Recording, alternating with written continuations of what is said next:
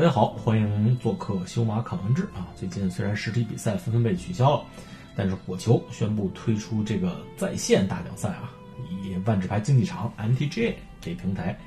每周呢有四场预选啊，打到五胜一负才能参加周末的正赛。嗯，报名费是二十五美元啊，虽然这个和这个两万五的奖金和报名费相比来说，可以说是非常低了，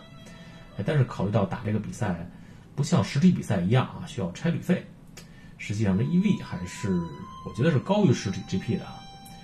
哎，魔法绵羊公众号也在最近做了一个具体的参赛攻略，营地也转载了，有兴趣呢可以关注一下。呃，世界范围之内的疫情呢还在继续爆发着啊，这个美国的确诊人数眼见就要超过中国了啊。这活宝总统呢还放话说要在三周之内复工啊，真不知道这脑子里是怎么想的呀？呃，国与国之间最近也是非常热闹啊，这非洲兄弟终于也忍不住了啊，这肯尼亚一出手就是一招以彼之道还施彼身啊，抢了德国六百万个口罩。嗯，巴西最近也爆出一个新闻，说这个当地的黑帮不满政府对疫情控制的效率啊，说这个这个政策不行，跟不上啊，直接给辖区内居民下令宵禁。哎，这个我觉得其实真不错啊。好多人其实政府的话他们不听啊，自由散漫惯了。但黑帮黑帮说的话，那就得考虑一下了。呃，这个其实值得推广啊，什么黑手党啊、山口组、新义安什么的，应该都呃想办法跟进一下。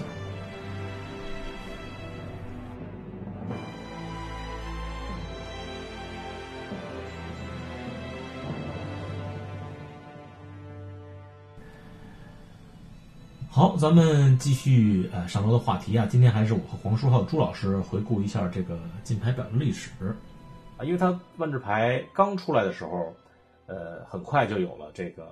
啊金牌、限牌列表，就叫金牌列表吧，简简称一下，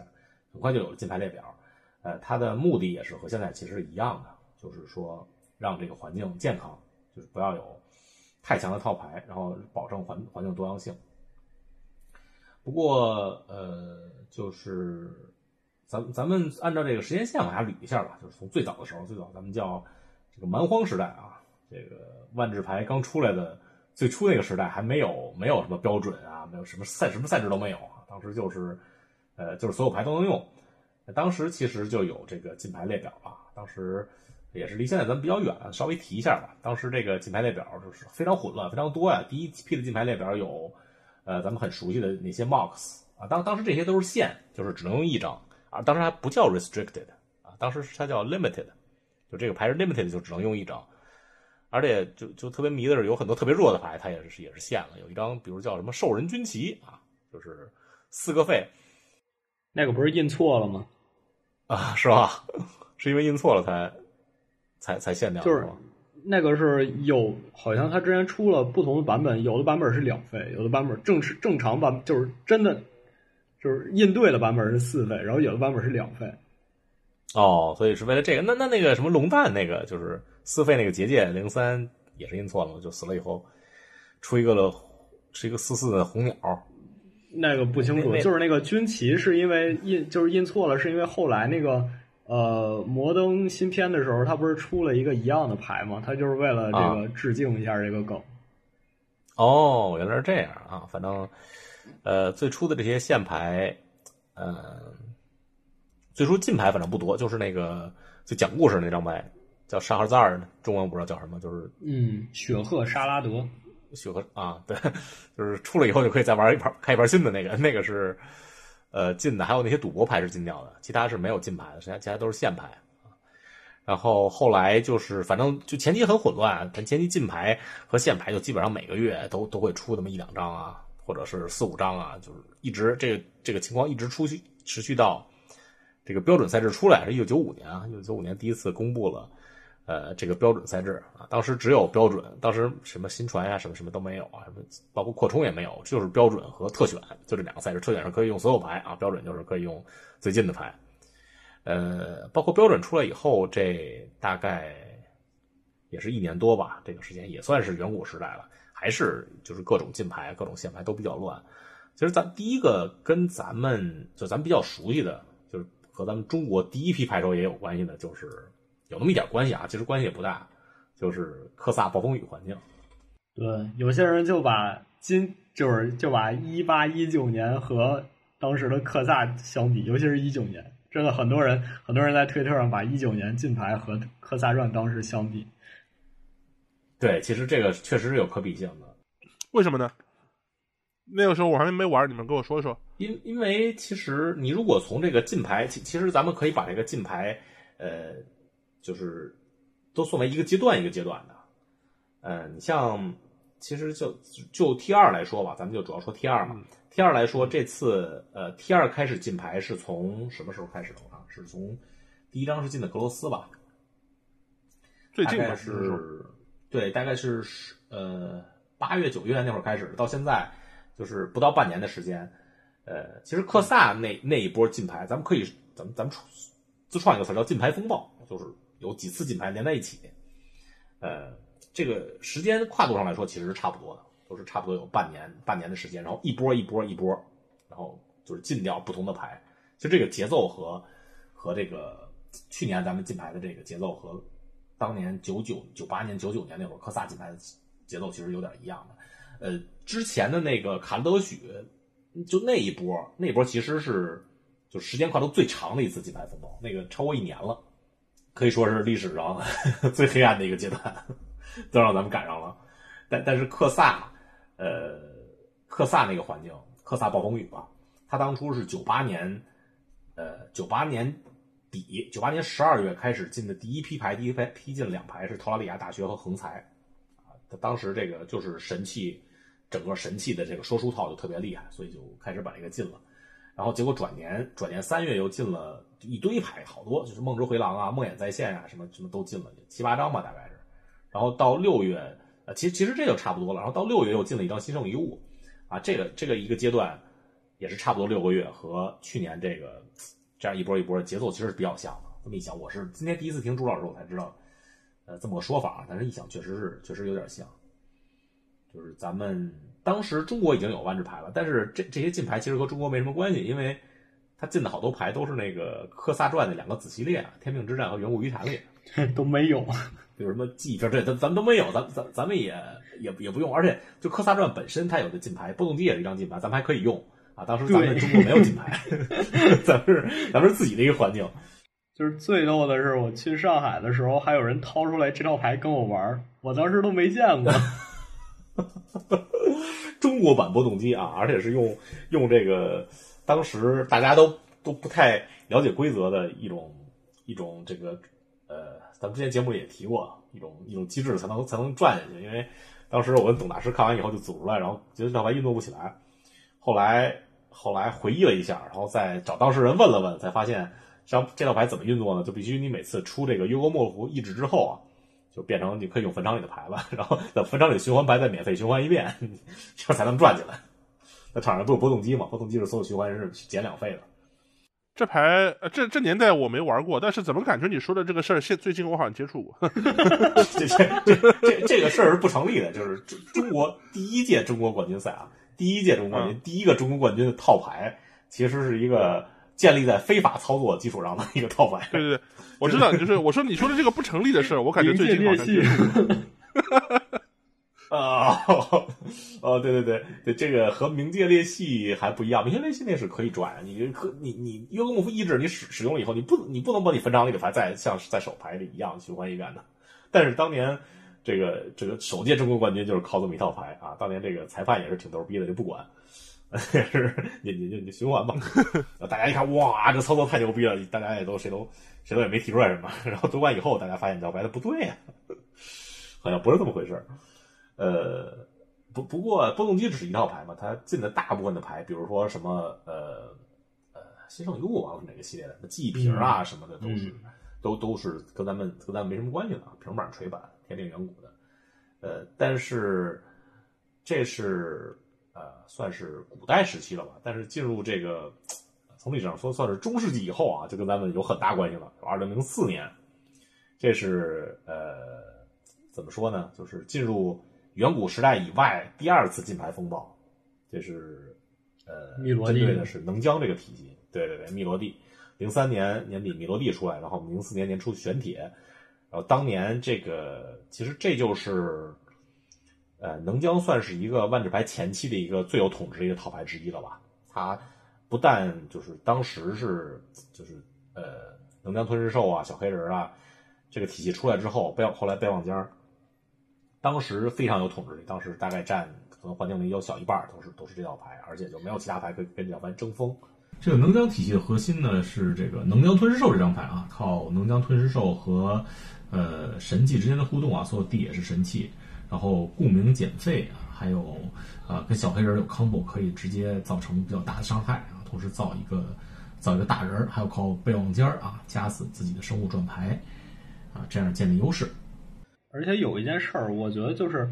经历那次金牌，当然我们是站在现在回看的时候，就我们可能会觉得。是不是经历那次进牌之后，就大大规模的进牌，标准进了十好几张那种，威士忌就应该学聪明了？可是事实告诉我们没有，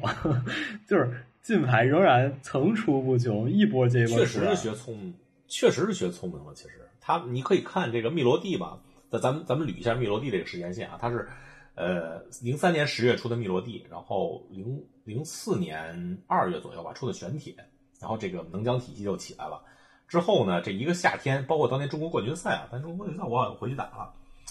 然后呃，就全都是能将。当年这个冠军冠军是藏生弩，亚军董大师，他们俩是都是能决赛也是能将决赛，就能将之间决赛八强里四套能将，其他国家也都差不多，都是就是能将肯定是最强的套牌。然后他六月就把备忘间给进了，当时最关键的一张牌，因为不不这不光是针对能将啊，当时就是即使不是能将，其他套牌也基本都用备忘间，就是加一个加自己自己一个生物抓两张牌，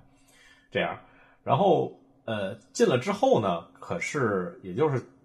对能将的打压，也就是暂时的。然后过了几个月，当年年底我打我在美国打周冠嘛，我还是使的能将，然后我最后夺冠了。但是能将还是最强套牌。之后转过年来的二月还是三月，他又把这个能将吞噬兽五个神奇地和小黑人整一套整都进了，这才其实其实这是两波进牌，但是这才把能将就彻底给他给他压死的。那你看和去年的这个欧科是不是很像？欧科其实，欧科其实就是压他一波吧。其实和去年的霍加格很像。霍加格、欧科他们其实都都都是都是短期的一个进牌，但是这个这个整个时间线拉就比较长了，就大概是两个赛季了这样。但但是这个之后，T 二就一直是一个非常非常好的一个状态，就是从零零五年之后一直到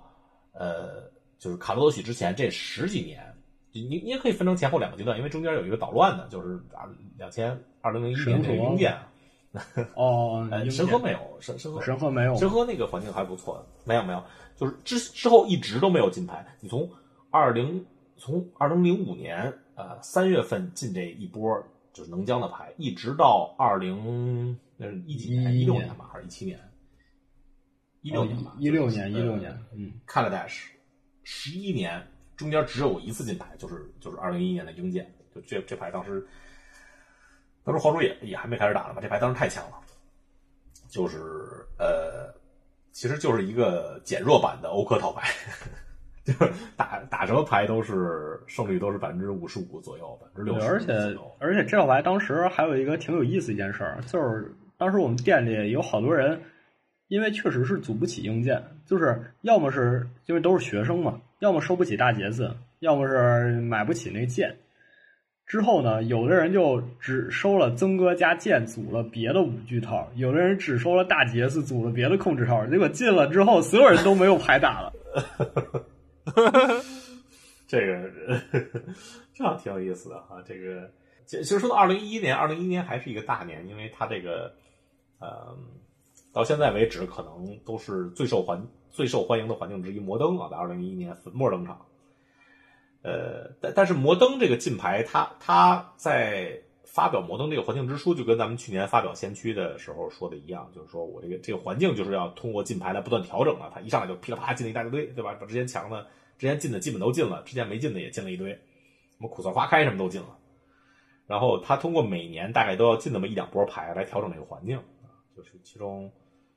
有很多咱们挺熟悉的，比如他最初把什么把永德这套牌通过办雪拜尔和这个丧仪把永德进了，然后还有中间进的什么什么进奥扎奇这套牌啊，就是就没有一套牌就是完全有统治力，他就把它禁掉。永德其实用了很长时间才禁掉，但是像什么奥拉奇啊什么的，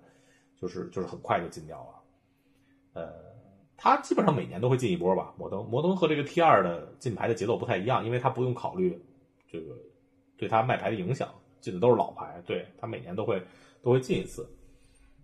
咱们就就不用不用太细说了。其实，哎，说马，上次那个蛋白马科进的时候，你录过相关节目吗？没有，没有，咱们就提就提了一下，我就非常心疼啊，蛋白马科。完了，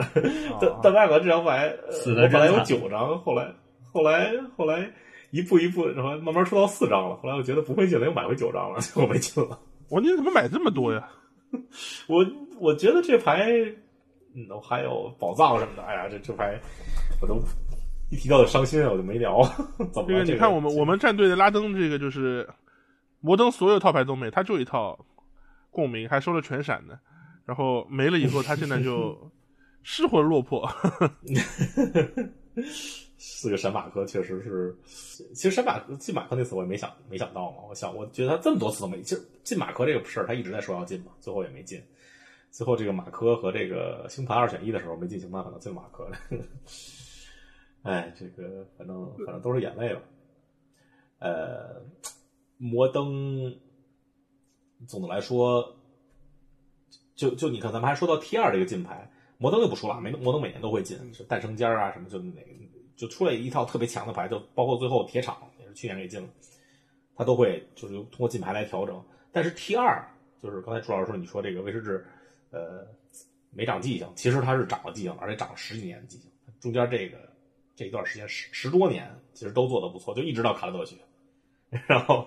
然后就是这个到卡勒德许以后，就是历史上最黑暗的这么这么一段时时时代吧。这个皇叔的队友地姐，地姐四连，嗯，用什么套牌就就进什么，这是一共是一共是四波，首先是这个呃，首先是从二零一七年，其实卡勒德许是一六年底出了嘛，从一七年开始先进大姐和直升机，这是第一波。呃，还有个反射法师吧，好像是，就是一下其实把之前的呃强几套牌都给禁了。禁反射法师是因为是因为怕进了大姐和直升机以外，有反射法师系的套牌太强了，对吧？把反射法师这个成炮灰了，也也被禁了。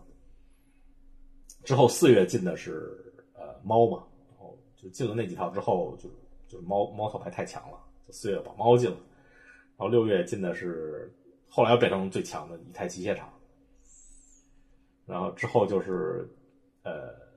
下一个系列是是是叫什么？卡多许下一个系列是是是阿芒凯是吧？对，是的，是的，是阿芒先阿芒凯后伊夏兰对吧？先阿芒凯，对对对，对对，先是阿芒凯和幻灭幻灭嘛，就是呃能量体系嘛，之后就能量体系就无敌了。然后一月是最后，二零一八年的一月最后一次把能量体系的几张牌摁死，然后把小恐龙也带走。嗯，怕小红太强，就是那个对黑暗时代。修马，我跟你我跟你探讨一个问题啊，好啊，不不是说那个，特别是这种美国美国休闲玩家很多嘛，就他们去打个 FNM，嗯就是不用一流套牌，对吧？不用主流套牌，啊可能用个娱乐牌就去打。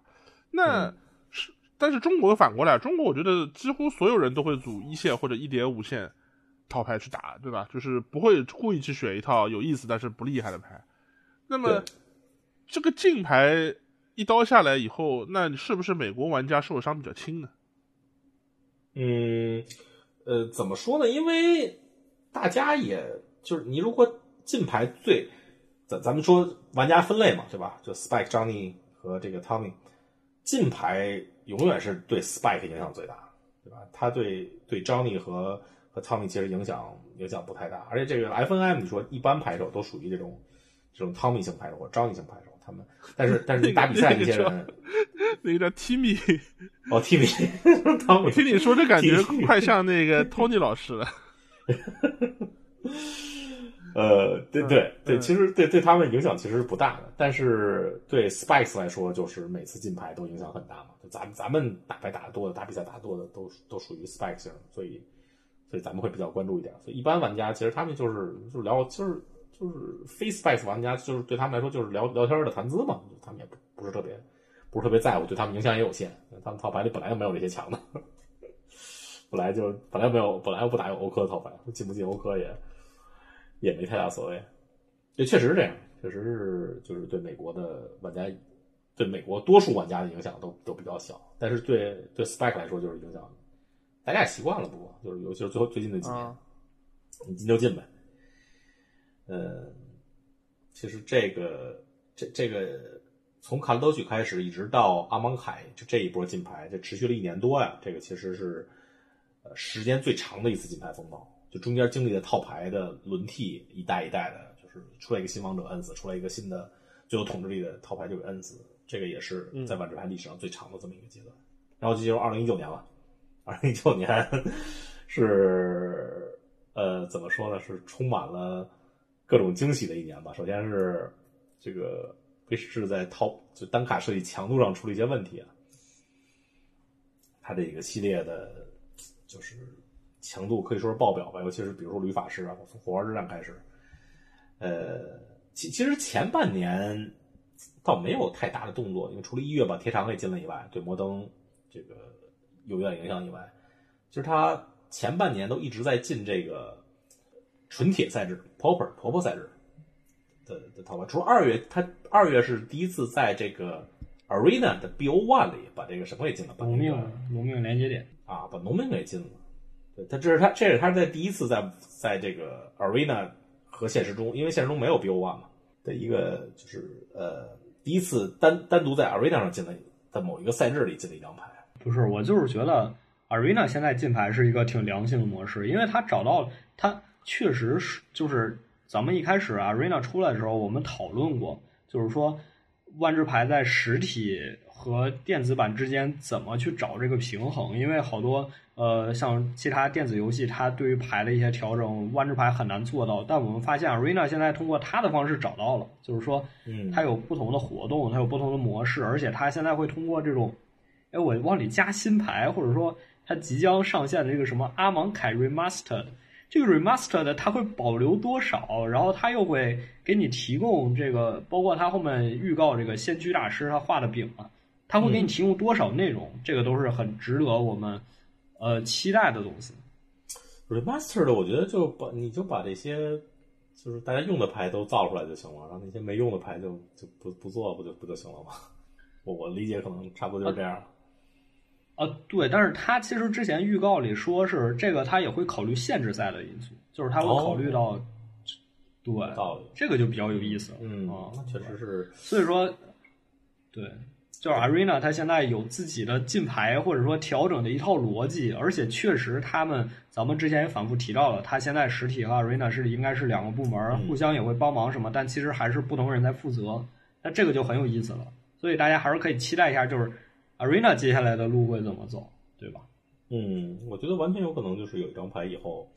，Arena 进了，然后呃，怎么说呢？就是在 Arena，我我觉得可能出现这种情况，在未来，比如说一张牌，比如这次欧科太强了，对吧？它就主要它的那个加一变路那个异能太强，然后 Arena 上把它变成这个减二变路，然后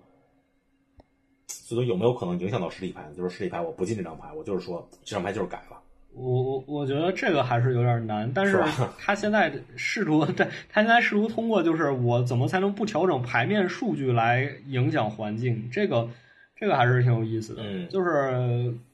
他他因为史记他在新增的牌嘛，而且包括说他也提到了，就是说如果说以后真的 Arena 上面有先驱了，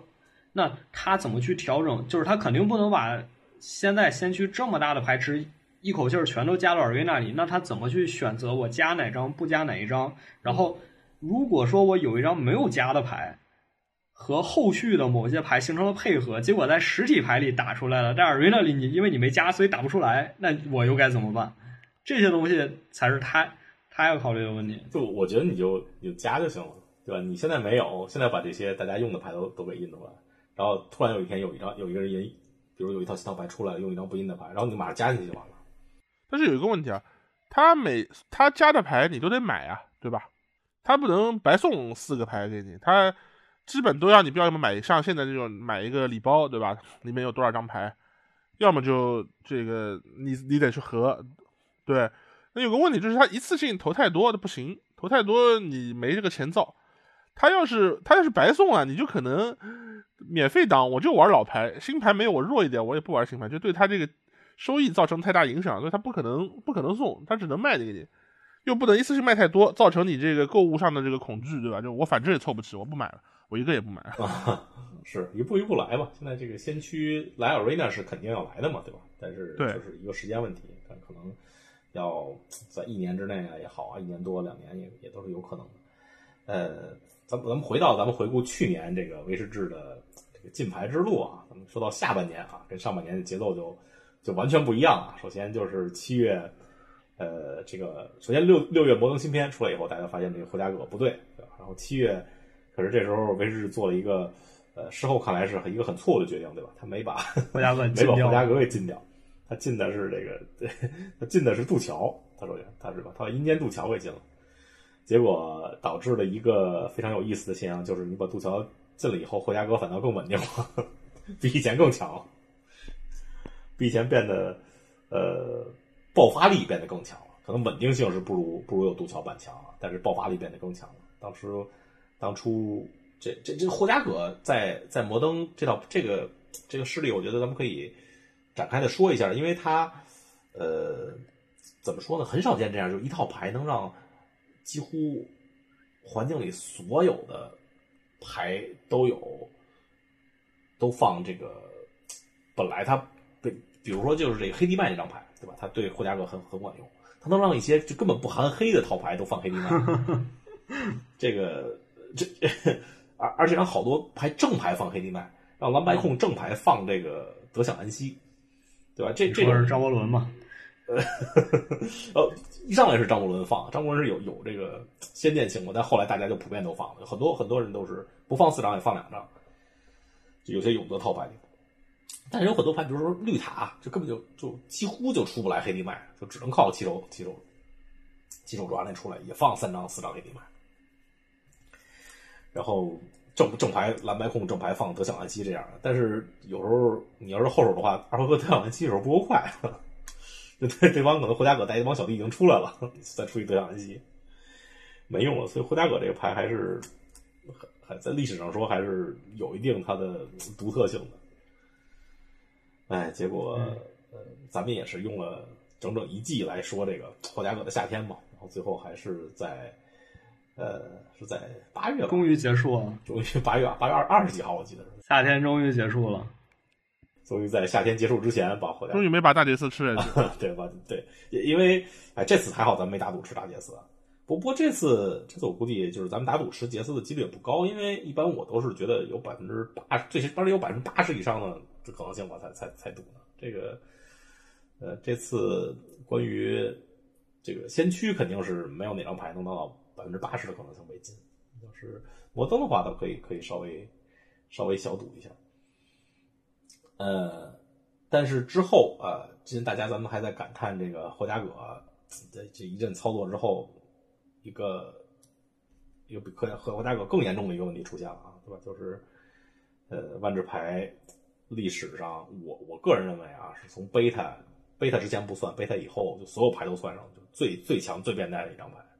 啊，你是想说切冠欧科吗？你这欧科都抬到这么高的评价了吗？对，我觉得就是真的，因为你你你现在打打那个 Legacy，打打不是 Legacy，打 Vintage，就是大家都开玩笑说 OCO 是 Power Ten 嘛，就除了 Power Nine 以外的，怎么我觉得真是真是这样。他在 Vintage 都有这么强吗？挺强的，Vintage OCO 还是确实比较强的，就是不当然不是那种，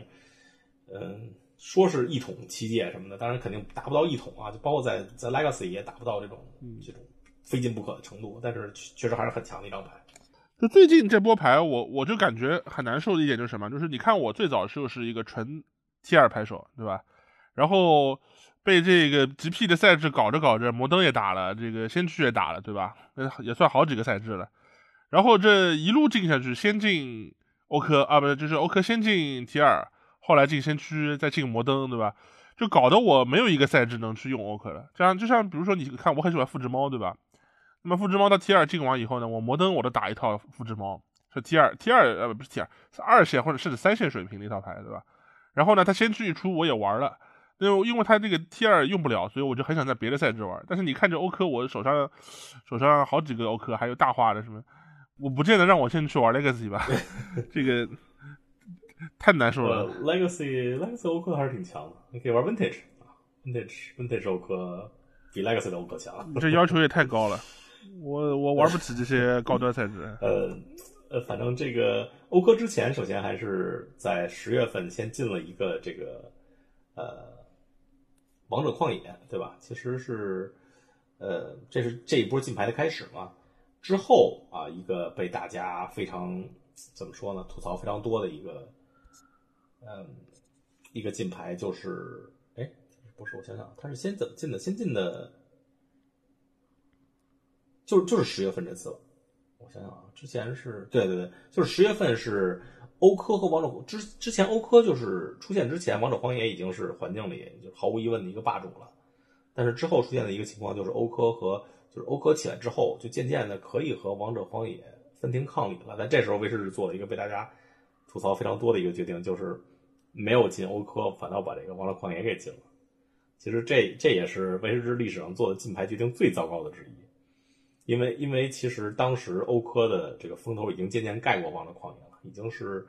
能压制住王者旷野了。但是它这个环境里，你没把最具有统治力的套牌给进了，你可能进的是第二，那那 那一下欧科就就炸了，导致后来这个出现了历史上最不健康的就 T 二环境。从 PT 来说，有百分之六十几的人都用这个欧科这个蓝绿体系，对吧？包括很久以前也是，也是在这个。在这里边，就之前没有没有没有任场任何一场这种高级比赛能有一套牌，就是别说百分之六十几了，就百分之就接近百分之五十都没有嘛。之前什么能江啊什么的，最多也就百分之四十，那一下接近百分之七十的套牌都都用这个蓝绿欧科体系。对它包括除了这个欧科是咱们明眼明面上见到的一个很贵的一个牌以外，其实还有一个很厉害的牌，就是那个夏色帘幕。对对，这个是。呃，也是说，就是就是欧科，其实咱们觉得欧科是这这这一次事件的大恶人，其实主要是绿色这次总体就出了问题，对吧？欧科下色帘幕，呃，欧科这个实物体系也是，包加上很久以前下色帘幕都是，这下色帘幕就是就是一费的低价指令嘛，对吧？就是环境里最好的，环境里最好的抓一张牌还能康啊。环境里最好的去除也。这牌就突然想到了一个一个一个梗，就是怀疑这个 E R D 的主设计师是个牛头人。为什么这么说？因为他绿了。你这个梗好冷，好冷啊！我没反应过来。好好冷，牛头人。呃，反反正去年年底这一波，呃。从下半年吧，从霍加葛开始，到后来这个爱州王权、欧科等一众小弟，呃，也让这个刚刚恢复健康状态不到两年时间的 T 二又受了致命的一击。在此以后，这 T 二就就基本上总体来说啊，世界范围内是就再也没站起来过。也，但是这个连续的金牌对 T 二的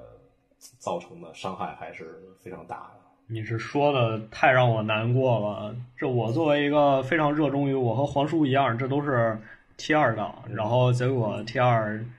这这最近出了这么多的事儿。对你你包括刚才咱们上期节目也聊过，之前也聊过，就是说这个 T 二现在其实一个挺健康的环境，然后套牌也挺多的，然后各种套牌一周到下一周的飞翔套牌都不一样。其实按理讲是一个挺挺健康的一个环境，但是。T 二现在还不是不怎么火，就这跟这跟推出先驱可能有点关系吧。现在赛制太多了，原来原来就是 T 二摩登，现在是 T 二摩登和先驱三个赛制可以打，可能也是分流了分流 T 二的牌手吧。而且尤其是像先驱的套牌多样性那么多，先驱提到先驱就是，哎，这是一个也是一个比较有特点的这么一赛制。从去年十一月公布以来。他公布的就是说，对吧？我要通过每周的公布进牌来调整这个赛制。然后最后他也是进了，最后进了几波？四波也不是五波，我记得是。我数数啊，一上来是进了很多波，反正是一一上来是第一第一周进的是猫和绿地麦，还有泥沙的誓约。然后然后第二周进的是绿波，我记得下色下色帘幕。嗯。然后中间有几周没进，好像大概有一两周。然后直升机没进，对，然后呃，大概隔了两周、三周左右，到到十二月又进了两波。第一波我看一眼啊，十二月对，第第一波就是直升机，很久以前和那个王者旷野，然后最后一波，这是最后一波了吧？对，最后一波就是一共其实就进了四波，呃，十月底进了一波，十一月进了一波，哎不对，十一月初进了两波，十二月初进了一波，十二月底进了一波，就最后一波就是欧科和那个。还有还有龙命连接点一次，就就欧克和龙命是一次，一共其实就进了四波。哎哎，这么说这个先驱已经将近三个月没进牌了，一月、二月到现在都没进过牌。现在先驱的这个进牌列表已经对，哎对，从他这个正式宣布不进了，一月六一月不每周进了。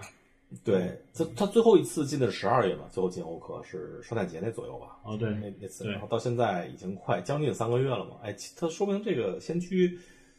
啊，我我可以说他先驱通过这个进牌来调整环境，这个已经是很成功了。我没想到他能这么快就，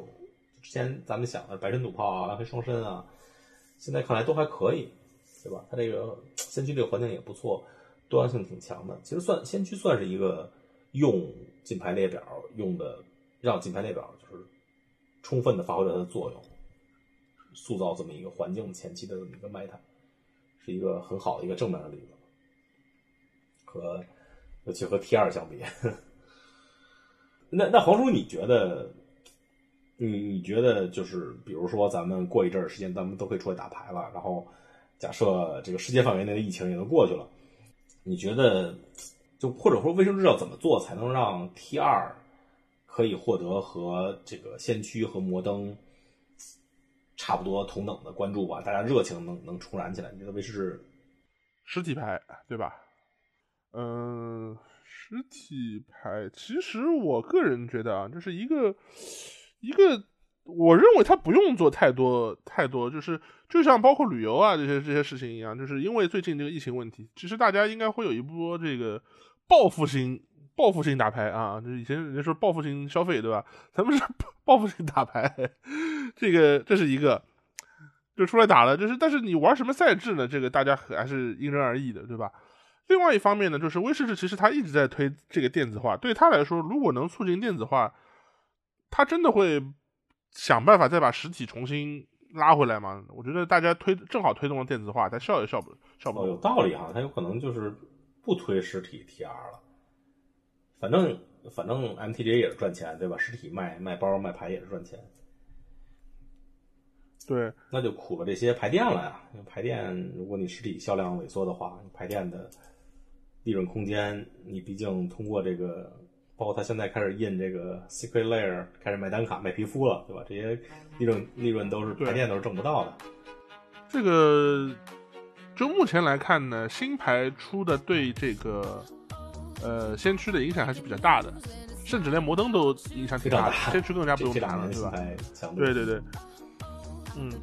它对先驱影响大的话呢，大家实体牌玩家如果打先驱的话呢，还是会买这个新的系列的单卡。所以说，我觉得新这个先驱目前的先，至少说目前的先驱，可能对实体牌销量还是有一定作用的，啊。但再过多少年以后，可能这个强度累 堆积以后，可能对吧？又又像摩登现在一样，我只需要几张牌就行了，不需要所有牌，对吧？工程机又变成铁牌了，单色铁牌工程机。单色铁牌可以，哎，单色铁牌有啊，有一个飞有一个飞行的五费三四三四飞行打三回三，对吧？单色单色银牌，那不行，高一费，这可以吧？高一费不行，高一费，高一费不行。呃，哎，这次现在也是金牌那边终于统一到这个节奏了。下次咱们再看到金牌那边，就该是六月了。下次，下次谁知道是什么时候呢？对，下次大 PT 你确定是什么时候？我完全不确定，我不知道下次是什么时候。我觉得已经已经不管什么时候，应该不是他这个计划的四月底，在休斯顿，我觉得应该是办不了了。很可能整体整体都顺延了，毕竟这个回回头他可能跟你说，哎，大家听好，这是原来我们说的这个 T 二加摩登作废了啊，现在就改就打 T 二，然后你们回去上 MT 直接给我打就完了。哎，这这有道理啊，确实可以这样，对吧？不是说不是说，虽然后勤上可能会出现一些问题，但是不是说没有这个可能。那个炉石不就是这样吗？这个，然后最后又出现某人女友总夺冠军对吧？这我觉得这儿这儿他这是他为数不多的黑点之一了。对对是。